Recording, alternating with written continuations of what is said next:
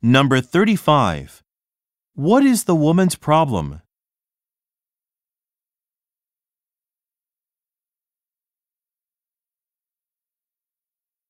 Number 36. According to the man, what will happen next month?